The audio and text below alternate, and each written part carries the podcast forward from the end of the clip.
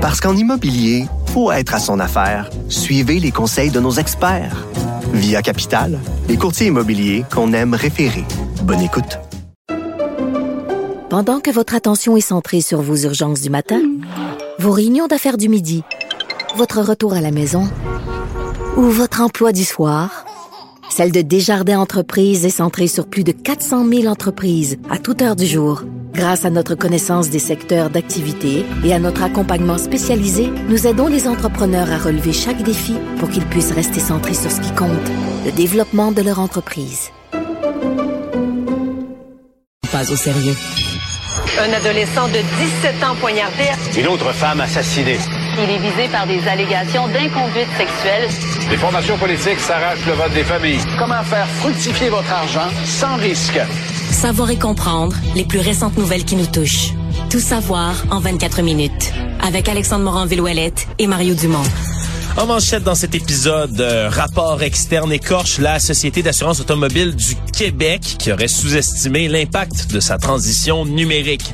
Meurtre à Saint-Hyacinthe, un suspect aurait été arrêté et aurait plus de 200 arrestations cumulées dans sa vie. Les parcomètres seront désormais payants jusqu'à 23 heures au centre-ville de Montréal et la Russie sera en train de stopper la contre-offensive euh, ukrainienne grâce à son aviation. Tout savoir en 24 minutes. Tout savoir en 24 minutes. Bienvenue à Tout savoir en 24 minutes. Bonjour Mario. Bonjour. Rapport qui est tombé en pleine émission, Mario, dans les dernières euh, minutes, la dernière heure, qui vient, ce rapport externe, écorcher la Société d'assurance automobile du Québec, la SAAC, sur les impacts de sa transformation numérique. On s'en souviendra, Mario, en février dernier, c'était pas drôle pantoute. Là. Non. On a dû transitionner fermer pendant 14 jours tous les points de vente de la SAC en raison du démarrage du nouveau système qu'on voulait faire. Il y a un transfert de données qui s'est fait pendant à peu près un mois. Sur ce mois-là, ben les gens pouvaient pas nécessairement faire toutes sortes de transactions Ouais, sur le site mais de la SAQ. avaient planifié que quand ils allaient rouvrir, après l'arrêt de quelques semaines, euh, tout allait bien aller, tout allait rentrer dans l'ordre, l'arrérage de cas. Mais là, ils ont rouvert. D'abord, il y avait bien plus d'arrérage de cas que prévu, mais ça, je sais pas comment ils ont pu rater ce calcul-là. Deuxièmement, ben là, euh, ça marchait pas si bien. Toutes les transactions qui devaient se faire en ligne, les gens n'étaient pas capables de les faire en ligne. Fait que tu t'es retrouvé dans un joli bordel d'incapacité pour les gens d'avoir les services, puis de renouveler les permis, matriculation et autres. C'est ce que vient confirmer le rapport euh, de la firme PricewaterhouseCoopers, qui, entre autres, ben, parle là, de huit causes différentes qui ont créé des impacts pour la SAQ. On parle, ben, après ça, là, de la capacité de traitement qui a été engorgée, oui, mais surtout parce que on a sous-estimé, là, vraiment, on a sous-estimé les impacts de la transformation numérique. On a aussi là, sous-estimé là, à quel point les gens allaient être capables d'aller s'inscrire sur des systèmes comme ben, l'adhésion de sécurité du service d'authentification gouvernementale. Je viendra, c'est le ministère d'Éric Kerr, justement directement, le ministère de la cybersécurité du numérique, qui faisait ce service d'authentification-là. Puis semble-t-il ben, que c'est une mauvaise adhésion qui était faite. Les gens étaient pas capables de s'inscrire. Il y a beaucoup moins de gens que prévu qui sont allés s'inscrire à tout ça. Puis c'est la même chose, entre autres, là, dans la capacité de, traitement en ligne pour la SAQ. Là. Il y avait des gens qui tentaient d'aller accéder au service. On dit que c'est l'adhésion en dessous d'un niveau historique. Donc, on n'a vraiment pas connu du succès du côté de la SAQ. Puis on a même dit là que il y avait des enjeux, là. la gestion là, des enjeux d'authentification, c'était connu par la SAQ. Le bureau parlementaire, là, nos collègues au bureau parlementaire du Journal de Montréal, entre autres, mais étaient allés rapporter cette information-là. Ça avait été nié par le ministre Éric Kerr. Voilà que le, le rapport, cette fois-ci, vient ramener cette information-là aussi en lumière. Donc quand même, Mario, rapport qui, qui sort comme ça un vendredi, fin de journée, un peu Ouais. discrètement. Ouais, d'abord, disons tout, à la défense de la SAC, c'est un rapport commandé par la SAC. Oui. Donc, bon, le président, il faut dire que l'ancien PDG avait été congédié. Donc là, on a voulu savoir. Donc on a minimalement, disons, la SAC a voulu savoir. Puis quand tu demandes à PricewaterhouseCoopers, c'est une firme de comptables indépendants, de gestionnaires, de conseillers. Ils vont te donner leur juste. D'ailleurs, Oui. le rapport est assez dur. Donc ça, il y a au moins une volonté de, de, de comprendre. Euh, L'autre conclusion du rapport, ce sera pas bon pour Éric Kerr. là. Non. Ouais, rentrée parlementaire la semaine prochaine, je m'étonnerais pas que l'opposition saute sur ce rapport-là pour ramener le dossier le- euh, du système d'authentification gouvernementale, ramener le dossier euh, sur le dos d'Éric Kerr. Maintenant, euh, eux autres, là, la firme comptable, ils prennent le rapport puis ils disent à la SAC, garde, t'as sous-estimé ceci, ceci, cela en termes de, de conséquences de, de, de tes changements. Qu'est-ce qui allait arriver? Des fois, je serais tenté de dire, mais mettons que, mettons que ça a l'air de ça, mais c'est pas ça. Mettons que la SAC, le vrai problème, là, c'est qu'ils sous-évaluent l'importance de donner un bon service à la population. C'est-à-dire que si les dirigeants de la SAC étaient obsédés, comme dans le privé, là, si tu donnes pas un bon service, là, tu meurs. Là. Ouais, tu es obligé de... Le client est roi, c'est ce qu'on dit dans l'industrie du service. Le, le client s'en va, tu perds tes clients, ils s'en vont chez le concurrent, tu meurs. Tu meurs, tu perds ta job, tu perds ta business, les actionnaires perdent tout, tu meurs. Mais là, tu vas te dire, wow, on fait une transition qui va affecter la clientèle. Eh, mieux de rouler au toast, là. On a pas le droit de manquer notre coup, là. Là, tu vas faire des tests, tu vas faire ça sur la pointe des pieds, tu vas vérifier, le PDG va demander à toute son équipe, Hey, quand on va, mettons, on part ça lundi matin, là, ça marche, là. Les clients vont être satisfaits. Fait que, oui au rapport, là, oui, le rapport nous dit, voici tout ce qu'ils ont sous-estimé, mal géré. Mais moi, je soulève une question, c'est plus philosophique, là, je comprends. que- Mais peut-être qu'ils ont sous-estimé tout ça parce qu'au fond d'eux-mêmes, là, ils ont pas l'obsession de la clientèle. Ils se sont pas dit, ils se sont dit, on va faire marcher ça de même, ça devrait, ça devrait être correct, là. Mais si t'avais, si tu disais, mais là, là, on n'a pas le droit à l'erreur, le service à la clientèle, c'est si important, peut-être que tout ça serait pas arrivé. En tout cas, c'est mes réflexions. Ouais. Et il devrait me demander un rapport à moi aussi. Ouais, tu devrais aller enquêter ça là-dessus. Le rapport du Il est monde. fini. Il vient, je viens de le livrer en ondes, j'ai assez hâte de lire la version écrite. Un présumé meurtrier à Saint-Hyacinthe, suspect d'un meurtre entourant la mort de Robert Schedler, un homme de 60 ans qui est décédé dans des circonstances nébuleuses, est un homme de 54 ans qui a tout un antécédent criminel, Mario. Parce que c'était qui- des, c'était des colocs. Ouais, c'est une Puis là, l'accusé, c'était le, le- le- le- se serait battu. Là. Exactement. Pas d'armes utilisées. Pas d'armes utilisées, altercation à l'intérieur d'un immeuble, donc à Saint-Hyacinthe. Ils partageaient ensemble un logement. Puis c'est dans ces circonstances-là ben, que Robert Schedler, lui, serait décédé. Donc, on comprend bagarre, un coup qui est, qui est parti ou quoi que ce soit. L'homme finit par décéder. Mais là, ce qu'on apprend vraiment, c'est le dossier criminel autour de tout ça. Plus de 200 dossiers, là. donc plus de 200 arrestations pour une personne. pour 200 cet homme-là. arrestations. C'est quelque chose quand même. Il y a là. 54 ans. Oui, c'est beaucoup de qu'il y, a eu dossiers. dix- il y a eu 18 ans, ça fait 36 ans. Oui, puis on parle majorité Ça de veut dire, mettons, en gros, là, une arrestation aux deux mois. À tous les deux mois.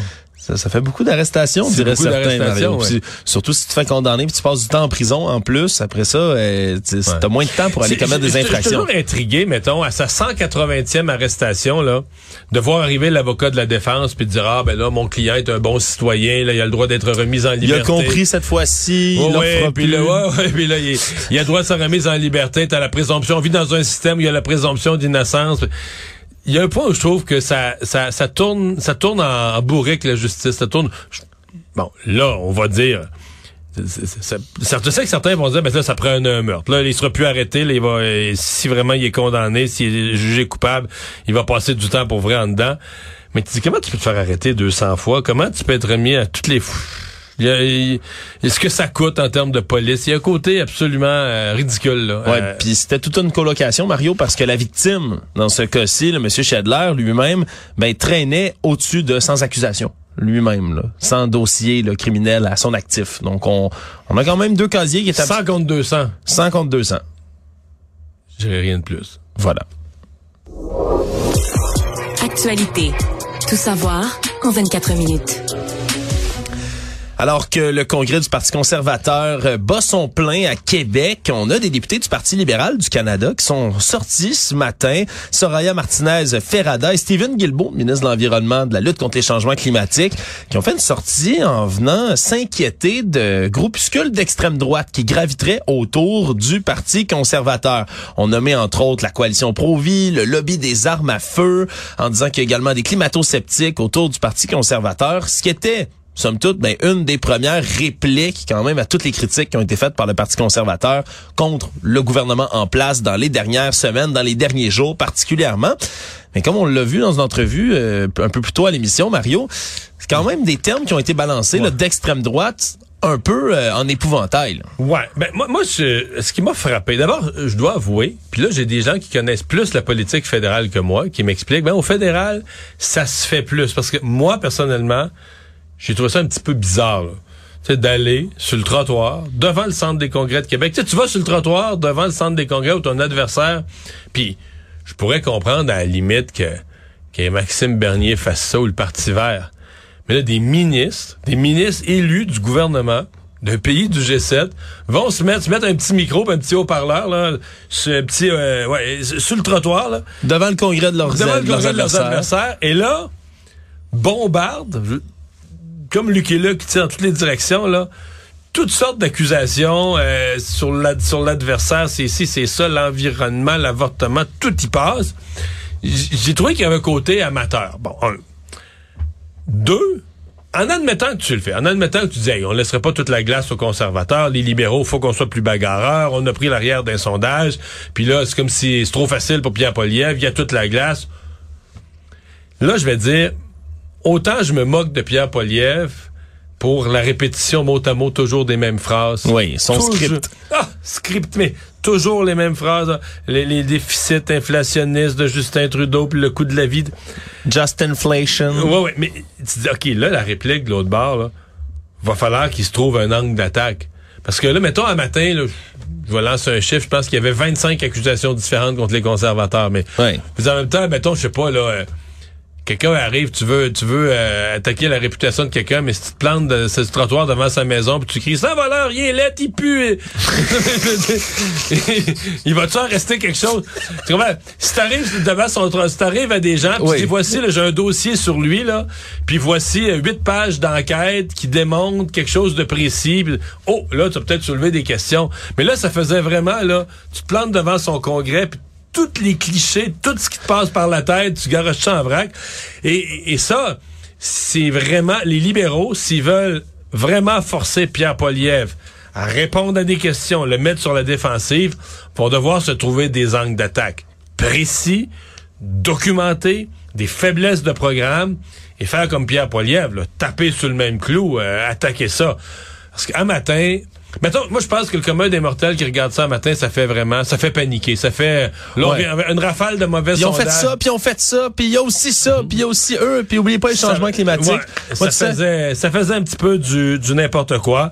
Euh, donc, si les libéraux, moi je pense que les libéraux peuvent rebondir. Je pense que Justin Trudeau est un bagarreur euh, qui qui ne laissera pas abattre comme ça sans, sans, sans combattre.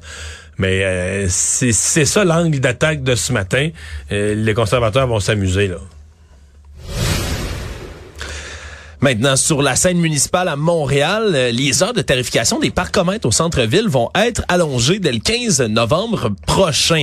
On va passer là, des horaires tarifés maintenant de 8 à 23 heures pour les jours de la semaine, le samedi de 9 à 23 heures. Donc, ça va descendre quand même tard dans la nuit, on peut le dire comme ça. Mais c'est surtout, Mario, c'est pas tant cette annonce-là en elle-même le qui a fait pourquoi? jaser. Le, Ben, que pourquoi, le pourquoi? énoncé? oui, parce que certains ont souri, Mario. Je vais être poli en disant, en lisant le communiqué ce matin de la ville de Montréal, en disant qu'on va faire ça pour un roulement plus important sur les artères commerciales, ainsi et ainsi stimuler la vitalité du centre-ville. Donc, en clair, faire payer les gens jusqu'à plus tard dans la journée avec des parcomètres, ça, ça va les faire venir dans le Ça va centre-ville. dynamiser le centre-ville. Je comprends l'idée de roulement. Euh, C'est celle du commerce de détail, par exemple, où on dit, ben, on met des parcomètres parce qu'on veut pas que les gens, quelqu'un, par exemple, qui est un travailleur, euh, prenne une place de stationnement toute la journée devant le, le Labé centre-ville ou le centre Eaton, n'importe quel commerce. Puis on veut permettre qu'il y ait des places. Donc les gens qui viennent magasiner une coupe d'heure, il y a un roulement, puis que les places se libèrent, d'autres les prennent. Ça, je le, je le saisis bien l'esprit du, du parcomètre. En même temps, les villes font de l'argent avec ça. là. On comprend ça aussi. Mais euh, à 22 heures le soir, à 23 heures, là, tu vas donner des tickets à des gens qui finissent leur repas au restaurant, qui finissent leur film au cinéma. Euh, je sais pas. ça, ça va jusqu'au samedi soir. C'est le vendredi, samedi soir, les deux soirs où les gens, justement, ben, habituellement, font des sorties. Fait que je vois pas. Euh, Puis là, tu vas payer. Quoi? Tu vas payer des fonctionnaires euh, le samedi soir à 10 heures à des fonctionnaires qui vont aller donner des contraventions, l'utilité supplémentaire de ça. J'avoue, puis de dire que c'est pour dynamiser, euh, je suis euh, je, je, suis toujours étonné. Puis je, on dirait que la ville fait pas le diagnostic. La ville, des fois, va se plaindre, ah, l'étalement urbain, puis... Mais pourquoi vous pensez qu'il y a tant de succès, mettons, au Centropolis à Laval, au 10-30? Pourquoi il y a tant de monde dans les restaurants de la rive nord, de la rive sud, euh, les cinémas, le développement de salles de spectacle? Mais c'est parce que la ville de Montréal a écœuré les gens des... Autrefois, là, il n'y a pas si longtemps, il y a 20 ans, L'intérêt d'habiter en banlieue, c'est que c'était pas loin de venir voir un film à Montréal. C'était pas loin de venir voir une pièce de théâtre à Montréal. C'était pas loin de venir au... Tu sais, tu venais à Montréal, aux, restaurants, aux, restaurants, les bons restaurants à Montréal. Les gens le font de moins en moins. Mais si j'étais maire de Montréal, c'est la première question que je me poserais. Qu'est-ce qu'on fait pour ramener le monde? Pourquoi les gens viennent plus à Montréal? Mais là, on dira, ah, si, on, les écœure, bon, un bon, une bonne contravention de plus, un bon ticket de plus, du parcomètre, ça, ça va plaire ça me, je dois avouer que ça m'échappe, ça me dépasse un peu. Sur la scène provinciale, le ministre de l'Éducation, Bernard Drainville, a dû intervenir, ou du moins donner sa vision par rapport à une idée qui flottait dans l'air depuis quelques jours déjà. Une des solutions apportées, amenées contre la pénurie de main-d'œuvre dans le milieu de l'éducation, Mario, particulièrement autour des enseignants celle d'abolir la sixième année. Hein. C'est quelque chose qui avait flotté pas mal.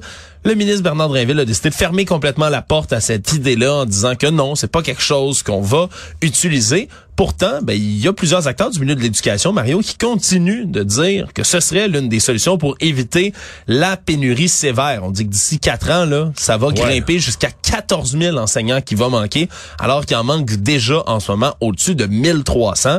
Et de réduire le parcours scolaire comme ça d'un an, ben, c'est sûr, si tu prends tous les enseignants de première, de sixième année qui est aboli, puis tu les redistribues ailleurs, ça pourrait venir aider. Puis on parle d'une idée qui est partie au départ là, de l'ex-directrice d'école Yolande Brunel, mais c'est allé aussi euh, jusqu'à la, Fédération québécoise des directions d'établissement. Nicolas Prévost, on a même chose du côté là, de la Fédération des syndicats de l'enseignement qui, eux, se montraient ouverts à ce genre d'idées-là. Moi, je suis plus ou moins chaud. Euh, la sixième année, rentrer au secondaire une année plus tôt. Euh, les jeunes à 11 ans, polyvalentes. J'ai des questions. Mais cette, la, vraie question, je trouve, qui est posée par ça, c'est la question de la durée totale des études. Et là-dessus, il s'est passé quelque chose au Québec depuis 25 ans. Ça s'est fait comme un peu sans qu'on s'en rende compte, et je m'explique. Moi, quand j'allais à l'université, tu avais le même nombre d'années pour obtenir un bac au Québec ou en Ontario. Voici comment. Six années de primaire, c'est pareil. Cinq années de secondaire au Québec, six en Ontario. Fait que, oups, le jeune ontarien, il y a une année de plus au secondaire. Ouais. Mais ici, on a le cégep. Fait que là, oups, là, tu viens d'en rajouter deux au Québec. Fait que là, c'est jeune... que tu changes pas d'idée, mettons. C'est ça. Là, c'est le jeune Québécois qui a une année de plus. Puis, mais on est toujours dans l'idée de quelqu'un qui fait son parcours en le plus rapidement possible. En ligne droite, c'est ça. Mais par contre, le baccalauréat, en Ontario, était quatre ans. Pour Québec, c'était des bacs de trois ans. Donc, les deux années de cégep étaient compensées par une de moins à l'université, une de moins au secondaire. Donc, total, t'arrivais à même nombre d'années. C'était le même nombre d'années faire un bac. Sauf en génie, par exemple. Moi, je me suis, moi, quand j'étais à l'université, les étudiants de génie faisaient, faisaient l'université en quatre ans. Oui. Parce qu'on disait que c'était un bac plus difficile, beaucoup de matières à voir à l'université. Fait que là, pour les étudiants de génie, c'était plus vrai. Eux, il y avait une année de plus que les Ontariens. Ou, oui. C'est encore, le cas pour certains bacs, euh, ben, parce que là, c'est le cas pour plusieurs bacs. Hey, le nombre de disciplines au Québec, dans les universités Québec, au fil des années, en enseignement, en ceci, en cela, bac de quatre ans, bac de... Le bac de quatre ans est devenu la norme dans un grand nombre de disciplines, de telle sorte que t'es rendu aujourd'hui au Québec à dire, non, non, mais avoir son bac au Québec, c'est un an de plus que dans le reste du Canada. On perd une année. Et c'est là que la question, est-ce qu'on fait sauter la sixième année ou est-ce qu'on fait sauter le cégep ou est-ce qu'on fait sauter une année de secondaire? Mais comment ça se fait qu'au Québec, on n'est pas capable, dans le même nombre d'années, d'arriver au même résultat? qu'on perd, qu'on perd une année. Moi, je trouve que là, il y a une vraie question. Puis, si tous les, les départements universitaires ont transformé les bacs en bacs de quatre ans, mais moi, ça me porte à croire qu'ils n'ont pas fait ça pour rien, là, pas pour garder les jeunes pour le fun à l'université. C'est parce qu'ils sentent que... Parce que l'idée, c'était que tu allais sortir du cégep plus avancé, mieux préparé. Mais les universités québécoises elles-mêmes semblent pas penser que c'est le cas. Fait que là, il y a une année qui se passe. Moi, j'ai un questionnement sur le nombre total d'années. C'est vrai que dans le contexte d'une pénurie d'enseignants, ben ça, ça complique encore l'affaire. Puis dans un contexte de pénurie de main d'œuvre, Mario, mais tu veux que ta main d'œuvre arrive plus rapidement sur le marché du travail aussi. Là. Il, y a cette, il y a cette question-là qui vient qui vient se rajouter. Donc euh, oui, beaucoup de beaucoup de réflexions à faire. Puis c'est surtout d'ailleurs ben ce qu'on dénonçait comme ça, ben la Fédération des syndicats de l'enseignement entre autres en disant regardez, on n'est pas nécessairement pour, mais on trouve que le fait que M. Drainville décide de l'écarter complètement tout de suite de la table puis de fermer la porte, ben c'est surtout ça qui est décrié parce que la réflexion, elle, ben elle devra se faire. Parlant justement de pénurie de main-d'œuvre, un des milieux en qui est à mal en ce moment, Mario, c'est celui de la construction au Québec. Construction résidentielle, bien évidemment, un problème que partage le reste du Canada aussi. On construit de moins en moins d'habitations au Canada, mais plus largement dans la construction, manque de main-d'œuvre qui frappe et c'est ce qu'on veut améliorer du côté du premier ministre François Legault, là, qui était en marge du caucus de la coalition Avenir Québec à Jonquière, qui se prépare là, justement à la rentrée parlementaire et a dit qu'il serait ouvert à avoir un programme de formation accéléré pour les travailleurs du domaine de la construction, un peu modelé sur ce qu'on a fait avec les préposés aux bénéficiaires durant la pandémie. On s'en souviendra, là, on avait même payé la formation et payé pendant la formation les gens qui décidaient de se rendre pour devenir préposés aux bénéficiaires. Donc, on aurait des formations plus courtes pour la construction qui seraient rémunérées. Puis ce que rêve François Legault, c'est ce qu'il expliquait, c'est que ce serait des formations qu'on ferait là, durant l'hiver, de manière à ce que dès le printemps prochain ou le printemps qui suit la formation, on reprenne là, pendant l'été, on s'entend, c'est là qu'on construit. Ouais. Mais moi, je trouve ça bon. Je me demande juste où ça va s'arrêter parce que on va voir des formations accélérées. Des profs accélérés, tous les des préposés accélérés. Puis, puis ça finit plus. Tu vois, ce matin, la presse avait un dossier intéressant, puis j'ai fait une entrevue euh, là-dessus euh, à LCN. On veut maintenant la réparabilité de nos appareils. Même Simon Jolin Barrette a mis ça dans la loi sur la protection du consommateur. contre l'obsolescence programmée. Oui, donc on veut que nos laveuses, nos sécheuses, nos appareils, nos lave-vaisselle, ce soit réparable. On dit au, même mais la loi dit aux compagnies, ça doit être réparable avec des outils ordinaires que le commun des mortels a dans son coffre d'outils. Il faut que les pièces soient disponibles. On veut du vraiment réparable. Oui. Mais les programmes c'est un métier bien simple, réparateur d'électroménager. Les programmes se donnent en formation professionnelle, les personnes qui s'inscrivent. Il n'y a pas de jeunes qui s'inscrivent, même il y a peu d'inscrits. Puis le peu d'inscrits qu'il y a, c'est des gens plus âgés, 30, 35 ans, qui reviennent réapprendre un métier.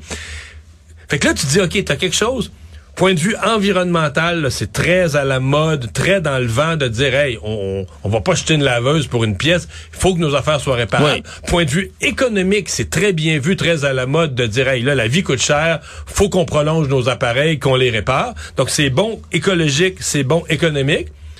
Mais c'est comme pas à la mode de s'inscrire pour aller apprendre le métier. Il y a quelque chose de bizarre. C'est c'est in de réparer les appareils, mais c'est out de devenir un réparateur d'appareils. C'est vrai qu'il y a quand même une marge entre les deux. il y a une hein. contradiction. Alors que moi, le, directeur de, programme me disait ce matin, hey, quelqu'un qui s'inscrit là-dedans, là, taux d'emploi 100% aucun risque de à moins que tu sois nul, là, aucun risque d'être sur le chômage. Ben, il y a beaucoup d'emplois comme ça maintenant qui, ah qui tu, tu rentres, tu finis ton programme, tu vas être payé, tu vas avoir un emploi pour le restant de tes jours. Bon emploi, bon salaire. Après ça, c'est une question de savoir est-ce que les gens, est-ce que les jeunes veulent aller s'inscrire là-dedans? Moi, je me souviens, Mario, dans mon cours d'économie au secondaire, mon prof nous avait dit, là, les jeunes, si vous voulez faire un métier qui va être payant puis que vous allez jamais manquer de job, il dit, ouvrez un salon funéraire. Il dit les baby boomers vont mourir par le temps que vous allez être adulte. Mais la question, c'est c'est qui qui voulait être directeur de salon funéraire? C'est une bonne question. Ça, c'est une autre. Savoir et comprendre. Tout savoir en 24 minutes. On en a appris un peu plus, euh, Mario, sur cet homme qui s'est fait passer les menottes hier par la Sûreté du Québec pour avoir, de manière alléguée, là, allumé des incendies de forêt tout près de Chibougamau. Là, en, plein, en plein moment, on avait des incendies de forêt qui ravageaient le Québec. Brian Parry, là, qui est accusé de deux chefs d'incendie criminels, puis on lui reproche d'avoir essayé d'allumer, le semble-t-il, des biens qui lui appartenaient pas, une cabane à pêche, plusieurs zones d'incendie entre le 8 juillet et le 5 septembre, mais surtout ce qu'on apprend, c'est quelqu'un qui partageait activement des théories du complot sur les incendies de forêt sur ses et médias qui sociaux. la sope-feu d'être nul pour éteindre des feux. De faire exprès de pas aller éteindre les feux, blâmait le gouvernement canadien supposément qui allumerait des feux pour justifier des dépenses contre la crise climatique qui n'existeraient pas ou qui seraient pas causées par les humains. Euh, des théories complotistes qu'on a beaucoup entendu, Mario, là, qui circulait avec des vidéos, entre autres, ben, d'un hélicoptères avec des lance-flammes, par exemple, qui allumaient des, des bouts de forêt. Euh, ça existe, des hélicoptères avec des lance-flammes qui allument des morceaux de forêt, mais c'est fait pour combattre le feu, ce qu'on appelle ben, du brûlement préventif. On va brûler certains... Pour faire une ligne de prévention ou pour Exact. arrêter le feu. Ouais. Ben, exact. On va brûler à l'avance un morceau de forêt de manière super contrôlée pour empêcher que ça devienne du combustible pour le reste du feu qui arrive un peu plus tard. Donc, de prendre des images comme ça, de les sortir de leur contexte, puis de dire regardez ce que le gouvernement fait. Ben évidemment, c'est des théories du complot qui ont beaucoup beaucoup circulé, Mario. Donc, euh, on verra ce qui va c'est un sortir. type euh, connu des milieux policiers. là. Hein? C'est un type qui avait quand même, à part euh, ses, ses, ses, ses complot, son complotiste, j'ai vu qu'il y avait quelques dossiers derrière la cravate. Mais Ouais, bon. ça va être intéressant de suivre le procès, Mario, d'ailleurs, de cet homme-là, parce que euh, pour ce qui est d'un avocat de la défense, ben, c'est une défense qui va être exploitable par la suite, de dire, ben, regardez, euh, on faut prendre en compte l'aspect psychologique, psychiatrique de mon client, voyez les théories qu'il repartageait. Ça peut devenir une défense, ça, Mario, qui peut se tenir en cours. Résumé de l'actualité en 24 minutes, c'est mission accomplie.